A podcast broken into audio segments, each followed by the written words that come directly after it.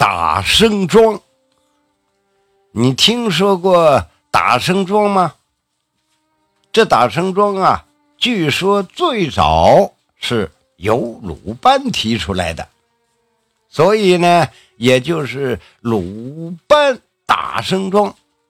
这古代呢，它讲究风水，因为每一次的动土，它都会破坏当地的风水，招来厄运。为了扭转风水呢，工程动工之前呢，会。活捉一对童男童女，把他们分别活埋在桥头桥尾的桥墩之中。这样呢，既能保证工期平安，还会让这两个小孩成为这座桥上的守护神。后来呢，这种邪恶的习俗就一直延续了下来。变成了一种秘传的建筑方式。古今中外打声桩在历史上并不少见。据传，秦朝在修建万里长城的时候，便将修建长城的诸多劳工活埋在长城下祭献。因此啊，汉末文学家陈琳。在《饮马长城哭》中写道：“啊，君独不见长城下，此人骸骨相称重。”那么，在民间传说里呀，孟姜女的丈夫范喜良也是长城下被活埋的劳工之一，所以才有了孟姜女。哭长城这么一说，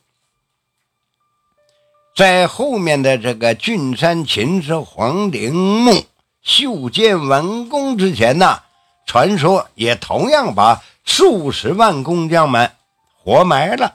同时呢，有关打生桩的记载，在日本、韩国也是屡见不鲜。日本人甚至还给那些专门被打生桩的人取了个名字，叫“人柱”，但不知道动画片《火影忍者》里的人柱类跟他有关吗？朋友们听到这儿呢，一会儿一定会想啊，那都是过去了，现在都什么年代了？难道还会有这种匪夷所思的事吗？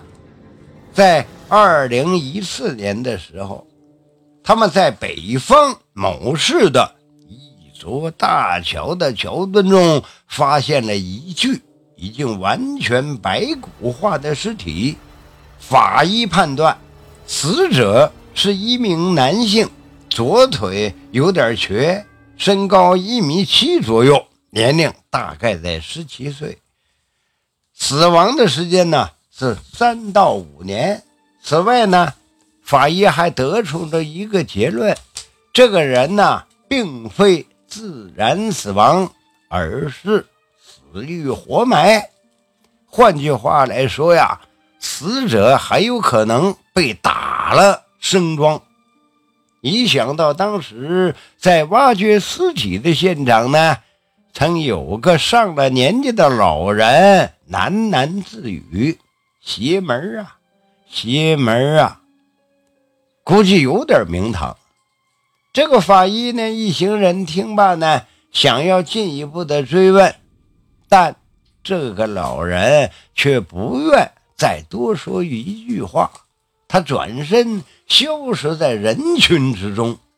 法医就觉得这个案子呢有些蹊跷，继续调查下去，查到了一些线索。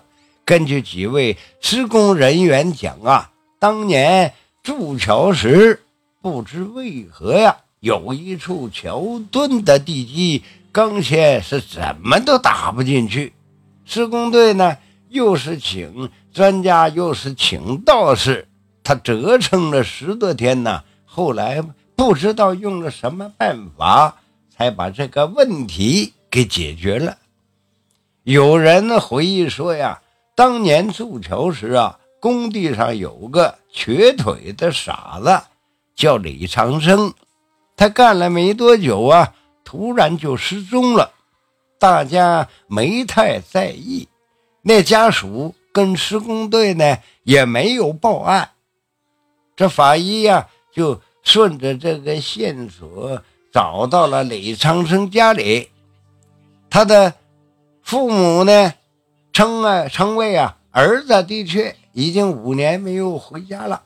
而在得知李长生的死讯之后啊，他的父母都非常的淡定，至少当年的施工方啊，他们索要了万把块钱，事情便不了了之。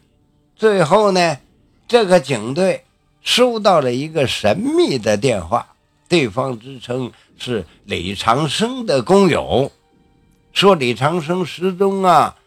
他的当晚，他看到李长生的父母出现在工地。此外呢，根据邻居反映，李长生刚失踪没多久，他的父母的经济条件呢是大大的改善了，他还盖起了新房。那么这一系列的事情，不得不让人呐。得出一个细思极恐的结论：那李长生的父母啊，很可能我同工地一起将儿子他打了生装了。